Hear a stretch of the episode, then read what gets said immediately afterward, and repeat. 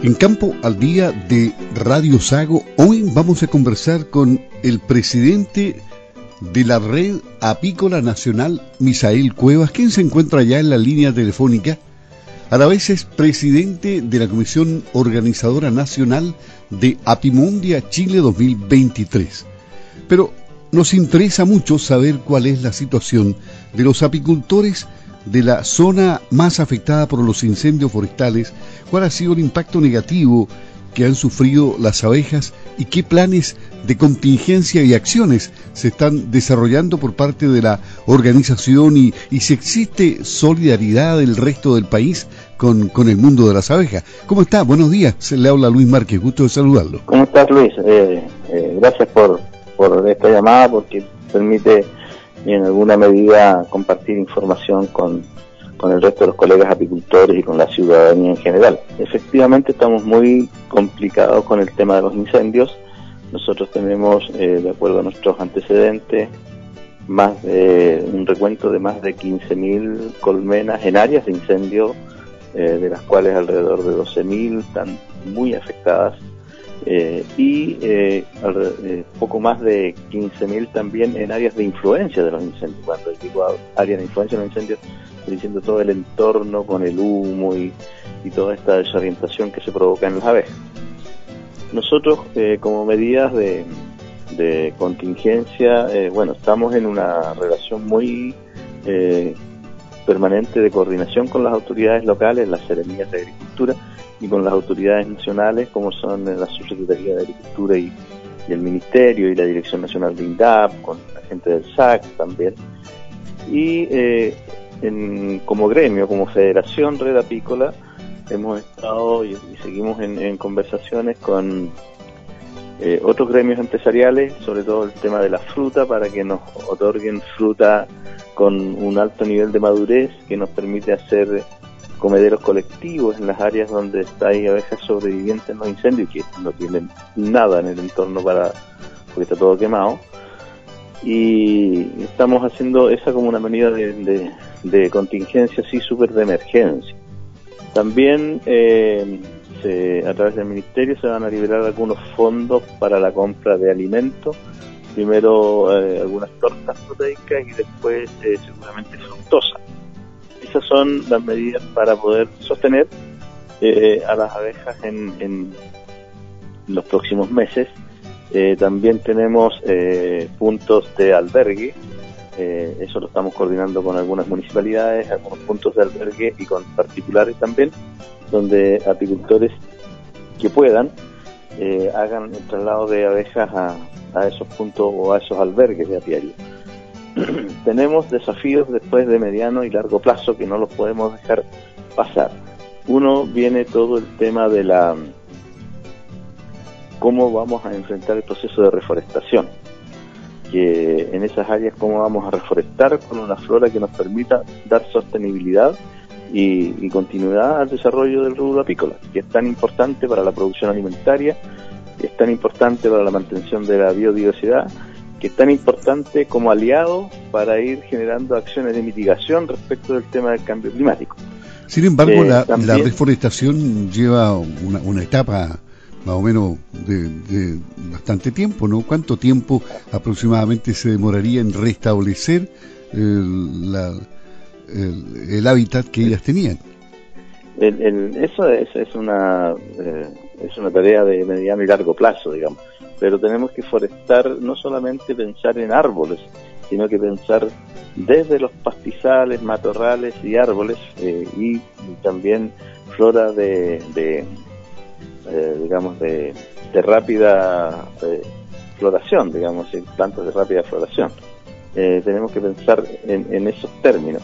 es difícil recuperarse de un incendio tan fácilmente pero también tenemos que pensar, y yo creo que eh, nos genera también este desafío de repensar y, y, al menos dialogar o debatir sobre la sustentabilidad y territorio, cómo generamos planificación territorial eh, con un criterio de mayor eh, sostenibilidad. Yo creo que ahí tenemos que estar distintos actores económicos, ya sea pequeños, medianos y grandes, y actores eh, públicos y la institucionalidad como para poder generar eh, debates de este tipo porque ya se nos repite por muy cercano, digamos, el 2017 tuvimos alrededor de 600.000, 700.000 hectáreas quemadas en el país y hoy ya vamos superando las 450, 450.000. Entonces, eh, eso eh, evidentemente que nos llama a que eh, generemos un debate un poco más con mirada de país y con mirada de largo plazo de lo que estamos pensando eh, en dejarle como territorio a nuestros nietos y a nuestra descendencia.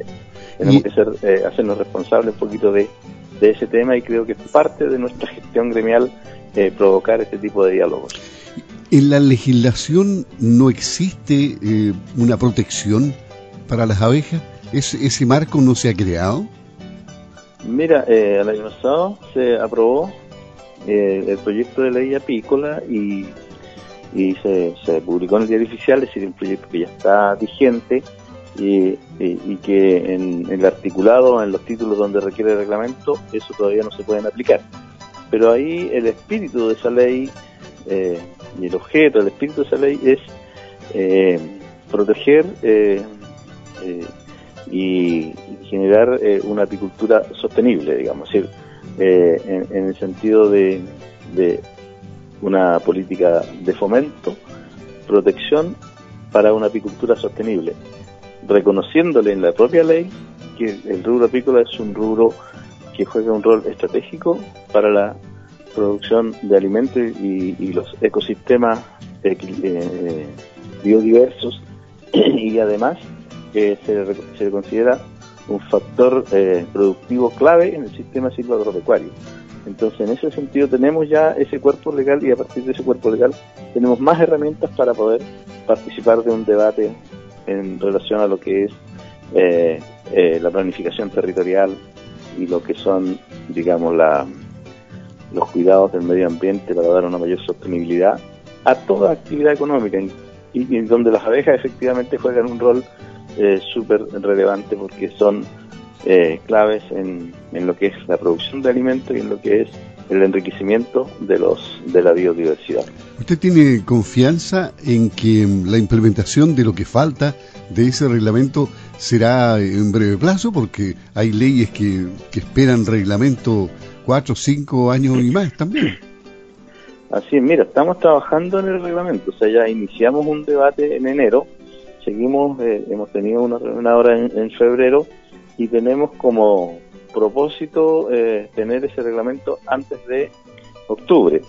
Esperamos incluso tenerlo, porque queremos sacarlo a, a, eh, a consulta pública en junio, y si eso funciona bien, incluso podríamos tener una ley eh, en pleno eh, posibilidades de, de implementación con su reglamento, ojalá en el marco de eh, el desarrollo de, de, nuestro Congreso, del Congreso Mundial, digamos, que se va a hacer en Chile, porque nos generaría incluso un espacio de debate con todas las delegaciones internacionales que van a estar presentes. A propósito de, este gran evento mundial que se va a desarrollar en Chile, Apimondia eh, 2023, Apimondia Chile 2023, ¿Mm? hagamos el que ahora inmediatamente, no se nos queda nada respecto a esta emergencia. Eh, me imagino que, que, lo has dicho prácticamente todo, pero ¿alguna otra reflexión final para, para pasar al tema de Apimondia? Sí, creo que eh, nosotros lo de, de la crisis tenemos que generar aprendizaje y yo creo que tenemos que sacar algún manual de cómo manejar. Nosotros hemos sacado algunas minutas como federación de cómo enfrentar la, la emergencia, pero tenemos que sacar un manual un poquito más eh, de mayor difusión respecto de cómo desarrollar nuestros propios manejos en, en una actitud preventiva y cómo también interactuar permanentemente con nuestro entorno para poder eh, ser custodios, digamos, de, de, la sanidad, de nuestro medio ambiente y, por supuesto, eh, custodios de, de, la defensa de, de las destrucciones vía incendio. Ok, y, y pasemos a lo positivo. Eh, tú eres el, además de presidente de la Red Avícola Nacional, eres el presidente de la Comisión Organizadora Nacional de Apimondia Chile 2023. ¿Cómo va esto? Eh, ¿Está ya todo listo, dispuesto? ¿Faltan detalles solamente?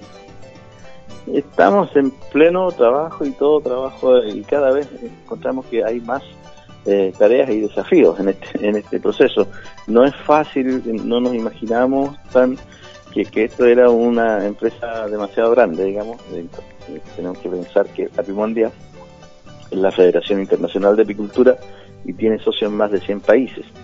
Y en un mundial asisten más de 130, 135 países, con, con, con un eje de participación de los, del orden de los 8.000 a 10.000 participantes y, mucha empresa que está pensando que Chile es un, es un escenario, es una plataforma para ingresar al mercado latinoamericano. Entonces ahí eh, en realidad eh, los desafíos son eh, un poco más intensos de lo que inicialmente nosotros pensamos. Sin embargo, hemos avanzado bastante, tenemos un nivel ya de ordenamiento de temas ya bien bien avanzado, estamos eh, en plena campaña ahora de capturar más auspiciadores porque este evento es un evento que tiene un eje, un, el eje, digamos, de costo de este evento eh, está eh, cercano o un poquito superior al millón de dólares. Y nosotros somos una cadena muy pequeña y nosotros como federación representamos además a los, dentro de la cadena apícola, a los más pequeños.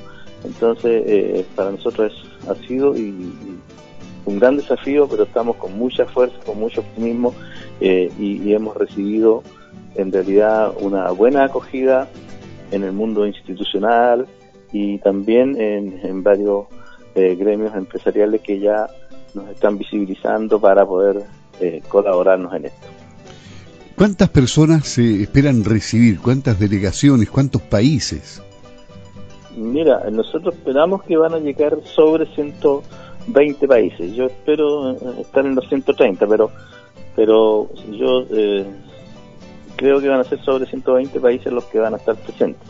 Eh, es increíble la cantidad de comunicación que ha llegado, de delegaciones que ya están preparando su venida, tanto de, de Europa, de Asia, de América, del Caribe, de Latinoamérica.